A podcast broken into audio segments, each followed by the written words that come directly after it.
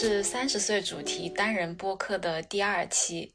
我呢想来聊一聊人设这个话题。这一期的灵感呢，一部分是来自于上一期我们聊到的关于营销成功学的草台班子演员们，另一部分呢，来自于前段时间网络上热度很大的一个话题，叫“出门在外，身份是自己给的”。至于为什么想把立人设这个话题放在三十岁的主题里面，是因为我们从大家在第一期三十岁播客下面的留言中，感受到了大家对于三十岁这个人设、这个年龄的人设的探索、自我解脱，或者是说不断的自洽的一个过程吧。但我想每一个人的人设呢，都不是单面的。是的，我的年龄是三十岁，但这并不能定义全部的我。那么，我们先来聊一聊什么是人设。我觉得人设简单来说就是回答一个问题：我是谁？其实一个人的人设有很多的方面，就像我们平时注册网络平台的用户一样，有很多选项需要填。很常见的，比如说年龄、性别，现在或许还可以区分为生理性别和心理性别。前段时间看到外网的有一些性别选择已经高达几十种了。再比如说教育背景、所属行业，这些都是人设的一个方面。当然，还有你的昵称和头像，这些是我们的虚拟人设，既反映了我们内心的一些喜好呢，又向网络世界的朋友们展示了自己的风格吧。说到头像这个话题，我发现 I 人和 E 人的头像偏好差别就挺明显的。E 人的头像看起来比较外放。有时候看到艺人的头像和名字，就能大概猜到这个人的性格和喜好。相反来看呢，I 人的头像呢就比较隐蔽一点，能从他的头像解读出来的东西往往是很有限的。就像马赛的，他几乎所有平台的头像都是真人看得清脸的照片，然后也不吝啬偶尔发一个自拍照。我有的时候就会问他发自拍会不会有所顾忌，他都不太以为然。所以大家也可以关注一下懒象沙发的小红书，说不定能看到马赛同学的高清自拍。而我作为社恐 I 人呢，嗯，我的头像要么就是放宠物，要么就是放远景照片，主打一个绝对不让人看清我长什么样，或者是说猜到我在哪。我记得前段时间还被某些长辈问过，哎，你微信上能不能换一个职业一点的，就是看得清的头像？我一般都是回答，当然不能。除非是像在领英上，大家都奔着职场社交，我可能可以上传一张那种天真蓝或海马体的作品吧。而其他的平台呢，我都会选择隐蔽起来。当然，我不知道是不是所有的 I 人都跟我一样。还有一个很好的例子就是，马赛和我当时开始决定做播客的时候，各自写了自我介绍，需要用简短的一行字让大家知道我们是谁，有什么样的背景，也对我们做的内容呢，随之会有一些预期。我自己在听到有意思的播客的时候呢，就会点到节目的主页去看看主播的介绍。比如前段时间听了一期关于癌症的播客，当时我就点进去看了一下，就是主播们是不是有研究医学的这种相关的背景。那这样我就可以判断他们分享出来的东西有没有可信度。不知道大家有没有这个类似的习惯呢？所以这样来看，我感觉立人设是一种自我阐述吧。我们当然有定义它的自由啦。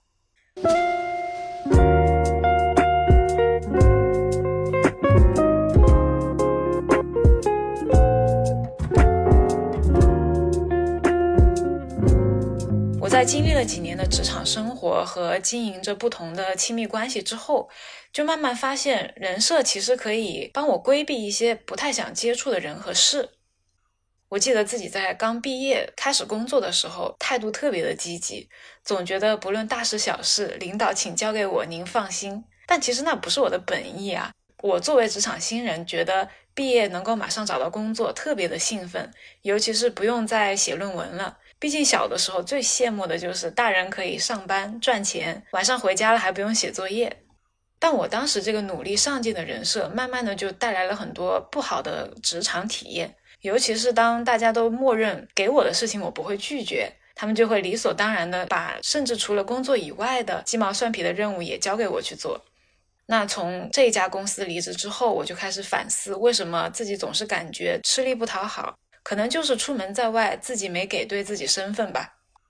到三十岁开始我就学聪明了，或者说学会利用打造人设来保护自己了。尤其是现在我重回学校，就开始大胆的拒绝，对于不感兴趣的事情可以直接推掉，或者偶尔碰到不劳而获的小组伙伴，对他们大胆开麦。事实证明，这种高冷的人设不但不会引起别人对你工作效率的质疑，反倒可以帮你筛选掉一些浪费你时间的人和事。而在面对亲密关系的时候也是一样的，与其身心疲惫的去满足父母和伴侣的要求之后，再打造悲情人设，告诉他们说啊，其实我也挺痛苦的，我也很难的，反倒不如让他们在还没开始跟你提要求之前，就自己先想一想，哎呀，这个事情不用再麻烦他了，他肯定不会同意的。当然，我也发现亲密关系里的人设打造起来，相比起职场的人设还是更有挑战的。可能就是因为我们紧密的联系和长时间的相处，往往就会把最真实的一面暴露给对方，很难去掩盖自己好的不好的特点。这个时候，可能就得靠所谓的真感情来克服了吧。我记得之前在毛姆的《面纱》这本书里看到过一段话，是主人公瓦尔特对凯蒂说的一段话。我知道你愚蠢、轻佻、头脑空虚，然而我爱你。我知道你的企图、你的理想，你势利、庸俗，然而我爱你。我知道你是个二流货色，然后我爱你。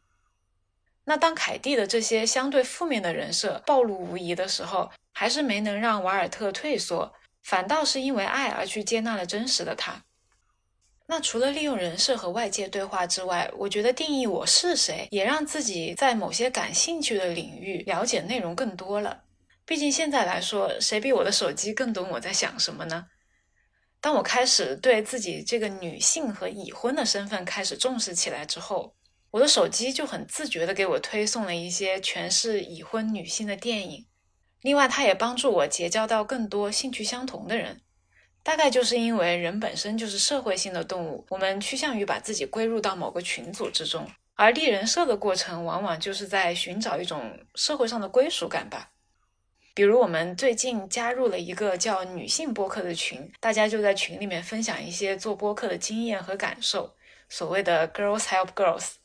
所以这样来看的话呢，人设对于自己的生活也很重要，它不仅仅是让别人看到你是怎样的。你也能通过对自己身份的认知而收获更多。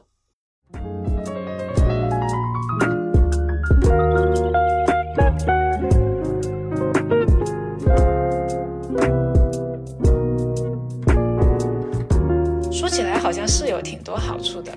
但不知道大家有没有发现，其实立人设或者说维持自己的某个人设，都是一件挺有挑战的事情。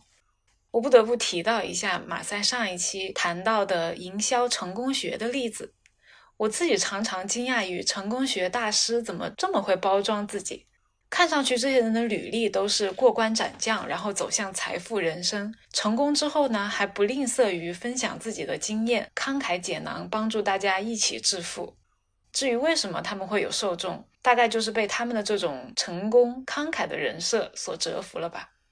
其实这种名不副实而人设崩塌的例子还是蛮多的。我记得之前看过一个奈飞的纪录片，叫《酸葡萄》，给我的印象特别深刻。这个纪录片的主人公叫鲁迪库尼亚万，他出生于一个印尼的普通家庭，然后在纽约做着一份葡萄酒交易的工作。那他是怎么通过打造自己发家致富，最后又锒铛入狱的呢？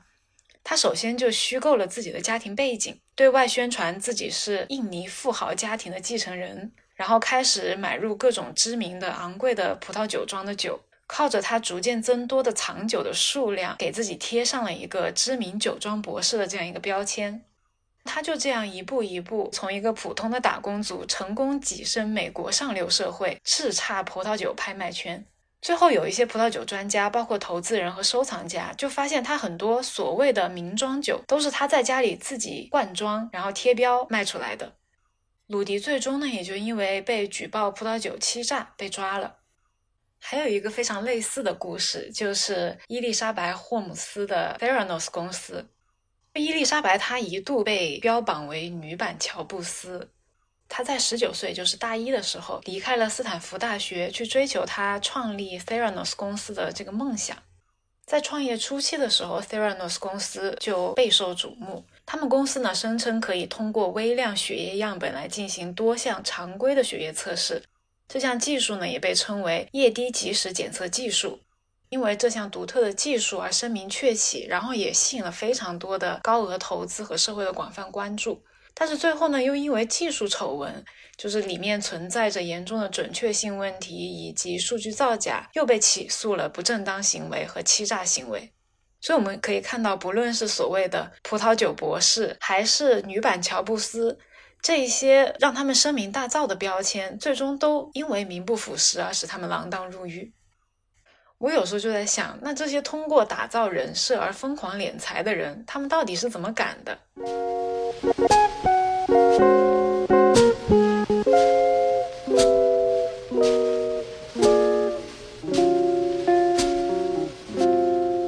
当然，我不是鼓动大家去通过打造虚假人设行骗敛财，只是发现可以通过人设这个工具来保护自己，享受人生。反倒我们自己有的时候是很难去打造自己的，或者说我们很羞于打造自己、宣传自己的优点在哪里。对于自己做得好的事情，我们总会觉得，哎呀，我应该还没有达到那个可以用某专家、某精英来自称的程度。那么三十岁开始，我就决定勇敢一点、厚脸皮一点，给自己多一点心理暗示来达到自洽。毕竟不试试怎么知道不行呢？只要在合理的范围内运用这个人设的工具，又何尝不可？其实刚开始进入三十岁的时候，难免还是有些恐慌的。三十而立嘛，我总感觉自己还没怎么立呢，怎么就到这个年龄了？现在呢，就慢慢意识到，年龄也只是我身上的众多标签之一，是不是要把它贴在最显眼的地方，让别人都知道？这件事情完全可以自己来做主。不仅如此，我还可以自由的选择自己在职场、家庭和每个社交平台想要展现的样子。我不知道大家会怎么回答“我是谁”这个问题呢？看起来好像是挺简单的。其实不论是怎样的标签，我感觉都不太必要去焦虑，舒适自在就好了。剩下的就让别人去解读吧。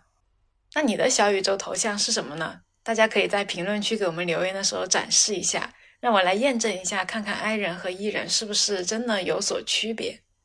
OK，那以上就是三十岁单人播客的第二期内容，我们讨论了关于人设。然后这一期又录了两遍，因为今天猫猫又开始有点不舒服，然后在我录播课的时候疯狂跑酷，有很多的噪音。借此机会，也想问一问平时给我们留言的主播朋友们，想问问大家有没有在多人播客里面偶尔插入单人播客的经历，有没有什么问题和挑战出现呢？OK，那就这样吧。以上就是这一期的内容，我们下期再见，拜拜。